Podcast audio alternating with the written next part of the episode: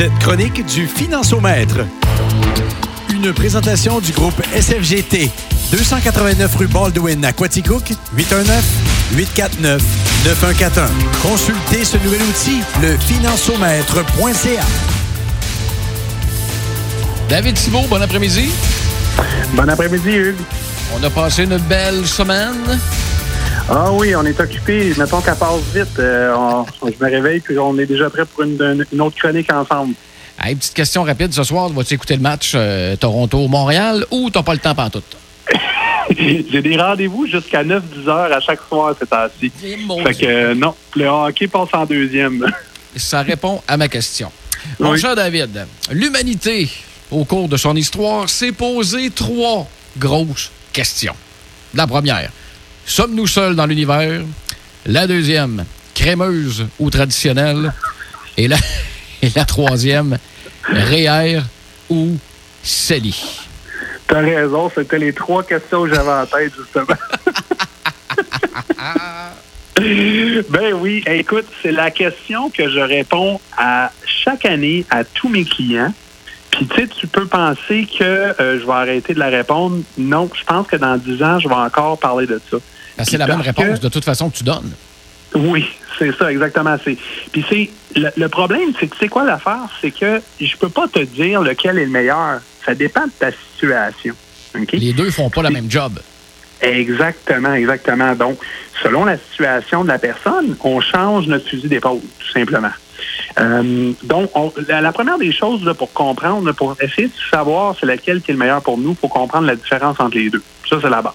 Yeah. Euh, donc, on va y voir avec le REER. Le REER, la plupart du monde savent que quand tu cotises au REER, tu as un retour d'impôt. hein. On, on sait tout ça que si on cotise au REER, ce que ça vient faire, ça vient baisser notre revenu imposable. Donc, si on a eu un revenu de 50 000, je cotise au REER 2 000, mon revenu imposable va être de 48 donc, ce que ça veut dire, l'impôt que j'aurais payé peut-être en trop dans l'année va m'être retourné au moment de mon rapport d'impôt. Ça, c'est ce que les personnes normales font et associent. Il y en a qui associent REER à, oh, un petit voyage dans le sud avec ce retour-là. Oui, exactement. Ça peut servir à ça. Des fois, on peut servir deux adjectifs avec le REER. Ça, c'est pas un problème. Puis, mais c'est plus que ça, le REER. Parce que ce que ça vient faire aussi, le REER, c'est que ça vient baisser notre revenu imposable, puis ça vient baisser aussi le revenu familial. Puis quand on baisse le revenu familial, qu'est-ce que ça veut dire aussi? Programmes sociaux.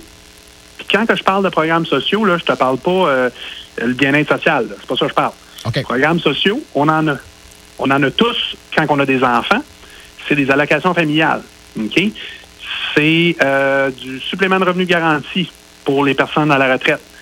C'est du crédit de solidari- de solidarité, retour TPS, TVQ. C'est tous ces programmes-là qui font que, qui sont en fonction de notre revenu familial. Donc, si on abaisse notre revenu, on peut en avoir plus dans nos poches. OK. Donc, euh, fait que ça, c'est le REER. Maintenant, le REER, il faut faire attention parce que oui, on a un beau retour d'impôt aujourd'hui, mais le jour qu'on va le sortir, le gouvernement va vouloir avoir son impôt. C'est un peu comme si le gouvernement nous prêtait l'impôt pendant la période de temps qui reste cotisé. OK. Donc, il faut savoir le principe derrière le REER est très, très simple. On calcule le retour d'impôt au moment de la cotisation, puis pour savoir que si le REER est payant, il faut savoir qu'est-ce qu'on va payer plus tard dessus. Puis le principe, c'est qu'on essaye d'avoir un plus gros retour que ce qu'on va payer plus tard. C'est pas plus compliqué que ça. faut essayer d'arriver over. Exactement. Fait que si tu as un retour de 400 dollars sur une cotisation de 1000 dollars, puis qu'à ta retraite, tu vas en payer 200, ben tu viens de fourvoyer le gouvernement de 200 pièces, puis ça, il n'y a pas personne qui va être contre ça. On est d'accord? On est d'accord. c'est parfait. Donc, ça, c'est le REER. OK? Maintenant, le CELI, c'est quoi? Le CELI, on n'a pas de retour d'impôt à la cotisation. Il est plus simple à ce niveau-là. Donc, ce qu'on cotise ne nous permettra pas d'aller dans le sud avec le retour. Ben, attends un Par petit peu, David, juste pour revenir un petit peu sur le REER. C'est le fun pour le rapport d'impôt, OK. Pour le, pour, euh, le, le- le- pour le retour d'impôt également. Mais si on touche à un REER avant la date fatidique, il y a des pas pires pénalités qui viennent avec ça, là. Ben, dans le fond, il n'y en a pas, à vrai dire. Dans le fond, le REER, là, ce que tu sors avant la retraite, va s'ajouter à ton revenu. Le problème, c'est qu'on vient de le dire, hein? On a un retour d'impôt, mettons, de 400 dollars. Si on le sort, si on le sort pendant qu'on travaille à plein, à fond, là, donc ça veut dire que ça vient s'ajouter à notre revenu. Puis ça, ce que ça peut faire, ça peut nous faire payer plus d'impôts. Puis ainsi, ça va peut-être nous coûter 600 dollars de euh, en payant l'impôt dessus, là. Et les programmes Mais- sociaux que tu parlais tantôt vont diminuer automatiquement. Exactement, exactement. Fait que c'est pas toujours une bonne idée de sortir ça euh, avant la retraite ou pendant qu'on a des enfants à charge ou tu sais, il y a, y y toujours plein de situations, mais ça m'arrive souvent avec des clients que je leur dis écoute, vous avez 35 ans, je sais que ça semble pas logique, mais on va sortir les REER pareil. Pourquoi? Parce que ça va juste vous coûter 10% si on les sort, puis à 10% c'est comme un aubaine, on les sort. Puis ça peut être pour des, ben des raisons. Ils n'ont pas d'enfants, justement, puis ils n'ont pas eu de revenus cette année. Fait qu'on en profite, on sort un 10 000, puis ça coûte pas trop cher. C'est, c'est ça qu'on fait aussi, là. Mais, euh, mais oui, tu as raison, la plupart du temps, c'est à la retraite que ça coûte moins cher. OK. Maintenant, le CELI. Le CELI n'a pas de retour d'impôt, OK? Euh, mais l'avantage, c'est que lorsqu'on va le sortir, le montant d'argent plus les intérêts qui s'est accumulés dans le CELI sont aussi libres d'impôt. Donc, euh, on n'a pas de gain à ce moment-là comme le REER au moment de la cotisation, mais au moment du retrait, on ne paye pas non plus. Donc, pourquoi que le CELI serait plus avantageux que le REER? Ben, pour exactement la même raison.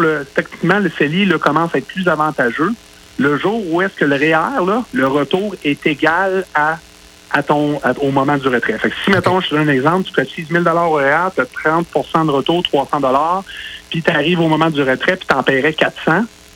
Là, c'est pas bon, ça. OK? C'est pas un bon ratio. Ben là, tu es mieux de sauter dans le CELI. Le CELI va te permettre d'avoir plus de rendement sur un long terme à ce moment-là qu'un REER. Et Mais beaucoup si, plus malléable aussi, j'imagine. Pardon? Il est beaucoup plus malléable qu'un REER, un CELI aussi. C'est ça. Parce que là, il y a aussi le principe de l'objectif derrière ça. OK? Parce que le REER, on s'entend, c'est plus pour du long terme normalement. Exact. Le CELI peut être sur des projets court terme.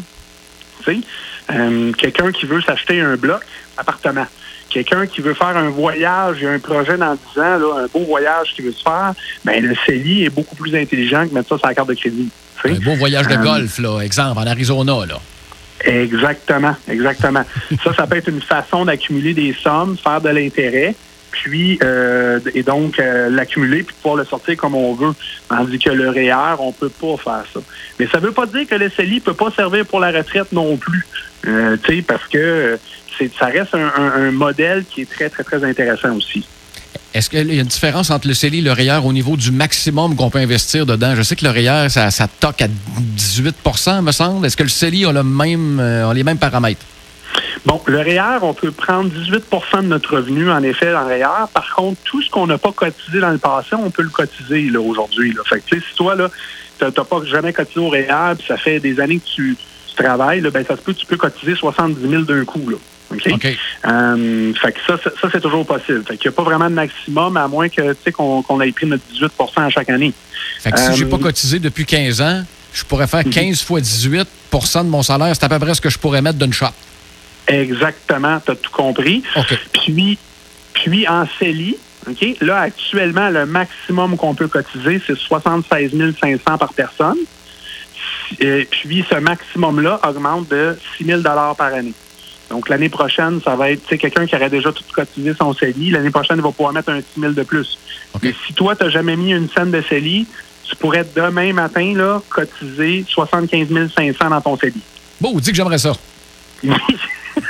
Fait curieux de savoir qui réussit à mettre 76 000 dans les Bon, ben, à, à cette heure qu'on sait que tu peux le cotiser, il faut juste trouver l'argent, là. OK. C'est bon? Ah, ça va être intéressant comme euh, exercice, ça. Oui. Mais tu as compris que le diable est dans les détails. Exact. Dans le sens que si tu t'en vas, mettons, à ta caisse ou à ta banque demain matin, puis tu vas voir le, le caissier, puis il dit Avez-vous pris vos REER, monsieur Les Tourneaux? OK? Ben, tu as le droit d'y répondre Ouais, mais tu m'as-tu posé les bonnes questions avant? Parce que tu peux pas prendre un REER juste en pensant ben tu devrais prendre un REER. C'est pas comme ça que ça marche. Ben, Il y a bien Il du faut se poser la ça. question si ça vaut la peine de prendre un REER, si c'est payant de prendre un REER, si, si je fais mieux de peut-être prendre un CELI, c'est quoi mes objectifs? toutes ces choses-là, situation familiale, j'ai-tu des enfants à charge? Parce qu'il faut calculer le retour euh, de tout ça. Euh, j'ai-tu des dettes? Avant de prendre un REER, on va regarder les dettes aussi. Fait que toutes ces choses-là, c'est important de les considérer. Puis ça, c'est notre travail. C'est ce qu'on Je- fait. On se tient à jour à ce niveau-là. Puis on regarde la situation familiale, puis on conseille les gens à savoir, bon, mais REER versus CELI, voici notre objectif. OK. Je serais curieux de savoir le pourcentage de gens qui prennent de REER uniquement parce qu'on leur a dit de prendre de REER. Je serais curieux de savoir le pourcentage. ouais, ben moi, c'est pas mal, euh, ouais, c'est pas mal 90% je vous dirais. Hey! Euh. Mais, mais c'est ça. Nous, nous, avant même qu'on on prenne cette décision-là, on prend un bon 45 minutes à leur poser la question qu'est-ce que vous avez fait l'année passée? Je demande leur T4, savoir qu'est-ce qu'ils ont eu comme revenu l'année passée. Je demande, bon, avez-vous eu des mauvaises dettes cette année? Où est-ce qu'est rendu votre hypothèque? Ah, un petit nouveau bébé, c'est parfait. Ça veut dire qu'un REER vous donne encore plus d'allocations. OK? Toutes ces choses-là sont super importantes de, de connaître avant de prendre une décision éclairée sur je dois-tu prendre un REER ou non. Et il ne faut pas Ça, avoir peur de les poser, ces questions-là non plus. Pardon?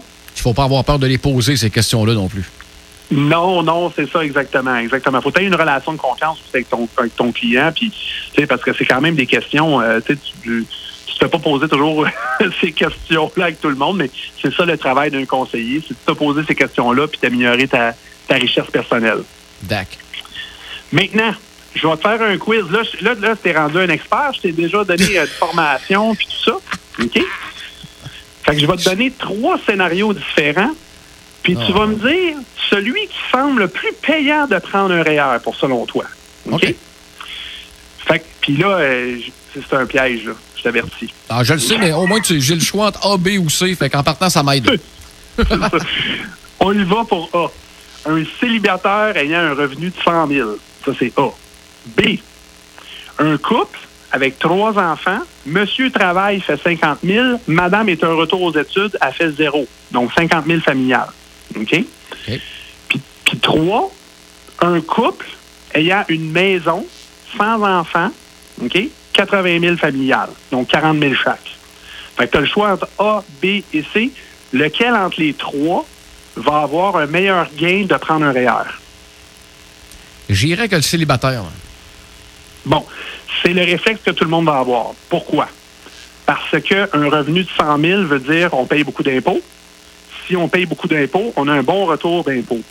Je te dis le retour, là, euh, actuellement, pour le célibataire ayant un 100 000, 45% Donc, ça veut dire quoi? Cotisation de 1 000 il va avoir un retour de 450 à la cotisation REER.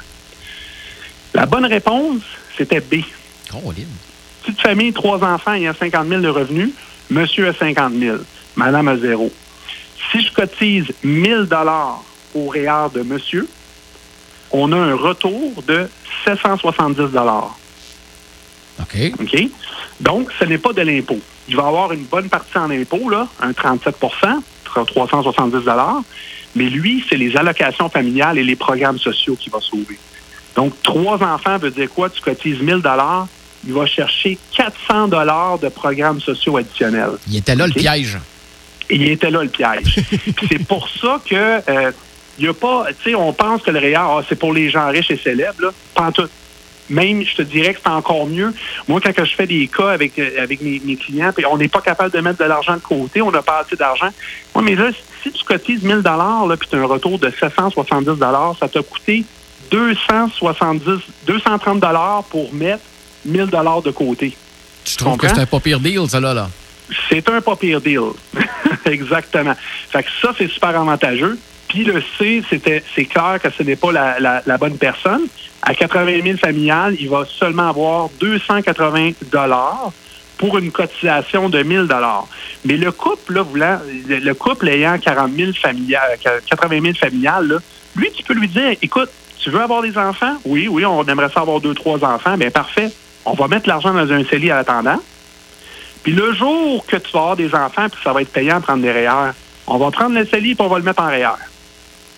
Mais en attendant, tu as fait plus de rendement avec ton CELI. Exactement, exactement. Puis on profite de la... Tu sais, on va... Là, là, il y a de 280 de retour en cotisant au REER, là. Mais, euh, mais si attend 3-4 ans, mettons, il y a deux, ans, deux enfants de plus, hop, tout d'un coup, il est rendu avec 450 de retour pour une cotisation REER. Fait que ça vaut la peine d'attendre puis de mettre notre argent de côté. Fait que, morale de l'histoire, faut jamais se fier euh, à, notre beau-frère, OK, pour savoir si un REER ou un CELI, c'est mieux pour nous autres. À moins que le beau-frère travaille au groupe SFGT. hein? bon, c'est toi qui viens de me piéger. En effet, à moins à moins qu'il travaille chez nous. Mais euh, non, mais c'est ça. Il faut, faut faire attention. Dans le fond, il faut se faire poser les bonnes questions. Puis il faut se dire aussi que si notre conseiller là, que nous avons, euh, il nous a pas posé ces questions-là cette année, là, avant notre cotisation réelle, ben appelez-nous, on va vous aider parce que probablement qu'il n'a pas fait le tour de la question toutes nos situations sont différentes et il y a des produits adaptés à chacune des situations, mais il faut que le conseiller vous connaisse quasiment mieux que vous autres par cœur. Fait qu'ayez pas peur de retenir des informations pour vous autres, de peur d'avoir honte, parce qu'il faut que vous l'aidiez à vous aider. C'est ça, sa job. Exactement. Puis euh, c'est notre travail. C'est ce que je fais là. Aujourd'hui, j'en ai, euh, j'en ai sept. Demain, j'en ai neuf euh, clients que je rencontre. Puis on fait que ça, poser des questions aux clients, apprendre à les connaître pour définir, en le fond, leurs meilleurs besoins en fonction de leur situation. Euh, donc, j'invite les auditeurs à nous contacter. Ça va nous faire plaisir de, de regarder ça avec eux. Comment est-ce qu'on fait pour te contacter, mon cher David? On nous contacte directement au 819-849-9141 ou vous allez sur le financiomètre.ca et vous êtes en mesure de prendre un rendez-vous directement en ligne avec nous parce que là, on est tous sur euh, vidéoconférence.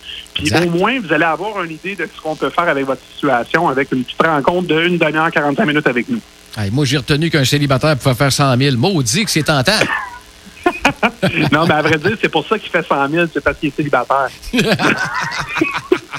Ou qu'il fait affaire avec vous autres. Dans les deux cas, c'est un wise. exactement, exactement. David, un gros merci. Bon retour à la maison. Bonne semaine. Bon rendez-vous ce soir. Puis on se repogne euh, mercredi prochain pour un autre financement du groupe SFGT.